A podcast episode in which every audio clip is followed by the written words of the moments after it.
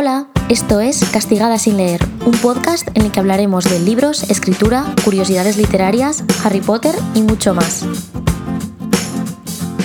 Bueno, pues en el episodio de hoy vengo a responder de verdad una de las preguntas que más me habéis hecho y lo cierto es que me sorprende que tengáis tantísima curiosidad por cómo es el trabajar en una editorial, así que si os interesa todo este tipo de contenido, hacedmelo saber en la cuenta de Instagram de Castigada sin leer y pues así yo lo sé, me podéis proponer temas, por ejemplo este que me lo habéis preguntado mucho, por eso lo estoy haciendo para que haga más episodios. Y hoy vamos a hablar, como dice en el título, de que hay que estudiar para trabajar en una editorial. La verdad es que yo tampoco lo sabía hasta hace un tiempo de hecho, tampoco sabía muy bien qué respuesta dar porque creo que es muy variable, creo que depende de muchísimos factores. Así que lo que he hecho es, he estado recopilando toda la información que he podido de mis compañeros de trabajo de la editorial, por ejemplo, y también he estado buscando en Google diferentes páginas, he estado buscando mucho también en LinkedIn y finalmente he llegado a unas conclusiones, ¿vale? Que no son universales, no funcionan para todo, pero que creo que más o menos resumen bastante bien cómo poder entrar a trabajar en una editorial en función de los estudios que tienes. Vale, antes de empezar a enumerar como los tipos de puestos que puede haber en la editorial y cada una de las carreras que puedes estudiar para llegar hasta ahí, os quiero hablar de unas cosillas así en general, ¿vale? Como unas reflexiones antes de empezar. La primera de todas es que una editorial, no nos olvidemos que es una empresa que tiene un input y un output. El input que sería pues el texto,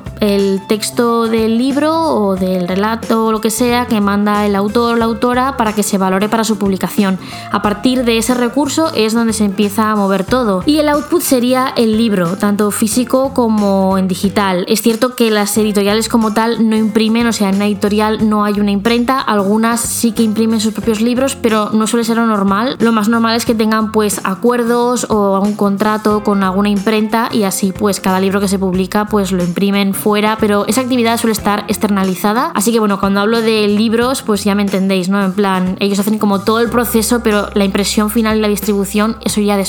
Vale, dicho esto, quiero aclarar que después de todo lo que he estado investigando, he llegado a la siguiente conclusión, y es que no hay como una gran carrera que puedas estudiar para dedicarte a eso. Es decir, si quieres ser abogado o abogada, pues tienes que estudiar Derecho y el máster de abogacía, eso está claro. No puedes estudiar Historia del Arte y ya luego pues ser abogado o abogada, en plan, no funciona así, pero afortunadamente para el caso de las editoriales hay como muchísimos caminos diferentes. Por eso yo desde aquí os quiero decir que lo más importante es que estudiéis lo que os guste y no lo que te lleve a algo que hoy crees que te va a gustar. ¿Por qué? Pues porque puedes cambiar de opinión, pueden cambiar muchas cosas, igual lo que tanto te apetecía en primero de carrera, luego no te gusta tanto, quizás porque ya no te llama la atención o porque has descubierto otra cosa que te gusta más. Entonces eso, creo que es muy importante que estudiéis lo que os guste en el momento, que también creéis que os puede gustar en el futuro, pero mm, tampoco os cerréis en plan de yo sé que quiero ser editora 100% y por eso voy a hacer todo esto, porque luego es igual por el camino, pues descubrís otras cosas o lo que sea. Y una cosa muy, muy, muy, muy importante que me ha servido mucho también para hacer este episodio y que os recomiendo que hagáis es que entréis en las páginas web de las editoriales, en la parte de trabaja con nosotros, ofertas de trabajo, lo que sea. Y ahí lo bueno es que tenéis cada oferta de trabajo que está ahora mismo abierta, tenéis la descripción del puesto y lo más importante, los requisitos, que esto también os puede ayudar mucho a ver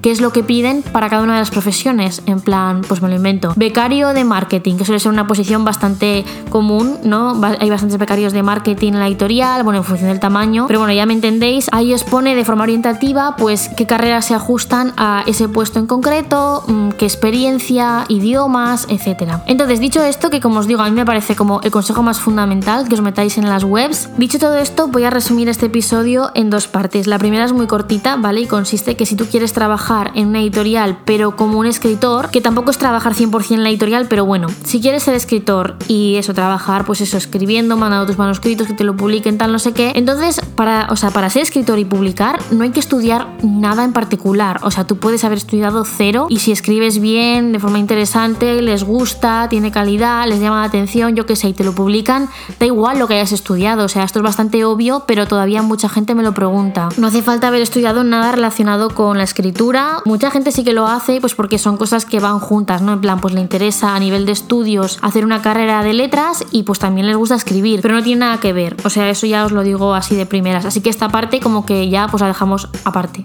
nunca mejor dicho. Y ahora vamos a cómo trabajar en una editorial como un trabajador de ahí, ya sea pues en la plantilla trabajando físicamente en la editorial o como freelance, es decir, como una persona que trabaja por cuenta propia y que está contratada por la editorial para realizar mm, ciertos servicios. Bueno, pues así como siendo escritor puedes estudiar lo que sea, para ser trabajador de una editorial no puedes estudiar lo que sea, pero sí que es verdad que hay bastantes opciones. Entonces lo que he hecho ha sido hacer un resumen de cuáles son las carreras los estudios más comunes que yo he visto, por ejemplo, en mis compañeros de trabajo en la editorial. Obviamente esto depende muchísimo del puesto, pero he ido preguntando por ahí y lo que más se ha repetido ha sido periodismo, filología hispánica, ADE, o sea, administración de empresas, por si acaso alguien no lo tiene controlado, comunicación audiovisual, marketing, publicidad y bueno, otras carreras de letras y de arte. Pero esto ha sido como lo que más se ha repetido, lo que más me han dicho cuando he ido preguntando por ahí. Entonces, ahora lo que he hecho ha sido que para cada uno de los puestos así como más importantes o más famosos de una editorial, he ido buscando patrones comunes de gente que trabajara en eso, que había estudiado y he encontrado lo siguiente. Por ejemplo, las personas que son editoras, ¿vale? Es decir, la persona pues que hace una búsqueda de manuscritos potencialmente publicables, que va a las ferias, que toma decisiones sobre la publicación, etcétera. La verdad es que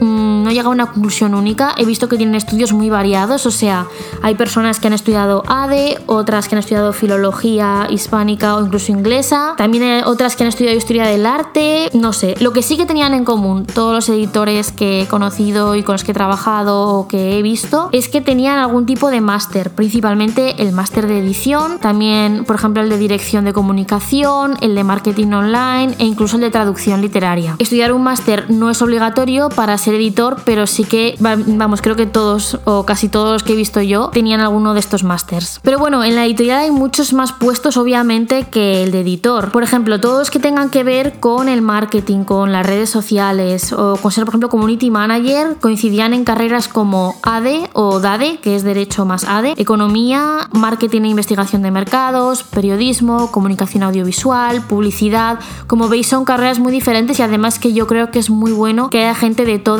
eh, para que todos puedan aportar cosas distintas. Pero como os digo, esto varía mucho también en función del departamento. Por ejemplo, en el departamento de legal de una editorial grande que tiene pues muchos trabajadores, en el departamento de legal obviamente va a ser gente que principalmente ha estudiado derecho. Luego, si quieres trabajar como ilustrador en una editorial, pues está todo el mundo del diseño gráfico, también hay un montón de másters por ahí. La mayoría también suelen ser trabajadores freelance, eso es cierto, pero bueno, también es trabajar para una editorial. Luego está todo el tema de la traducción, que podéis estudiar eso traducción, interpretación, másters también sobre este tema, si quieres trabajar en recursos humanos, si quieres trabajar en gestión de procesos, o sea, hay tantísimos puestos diferentes que por eso os digo que cuando me preguntáis esto porque vais muy perdidos, retomo un poco lo, que he dicho al principio, que es importante que estudiéis lo que en este momento os interese, lo que creáis que os puede gustar, ya sea trabajando en una editorial o trabajando en una empresa de cualquier otro tipo, pero eso, que creéis que, que os puede aportar, porque al final hay gente de todo y eso es lo bueno, plan, en mi departamento estábamos un montón de personas que habíamos estudiado cosas totalmente diferentes. De hecho, no había nadie que hubiera estudiado DADE, pero yo aprendí muchísimo de, por ejemplo, los que habían estudiado publicidad, también de los que habían estudiado periodismo, cómo hacían los copies, en plan, cómo contar las cosas. Yo, por ejemplo, pues eso, escribo, estoy todo el día en redes sociales, pero ellos eran súper expertos en estos temas. O sea que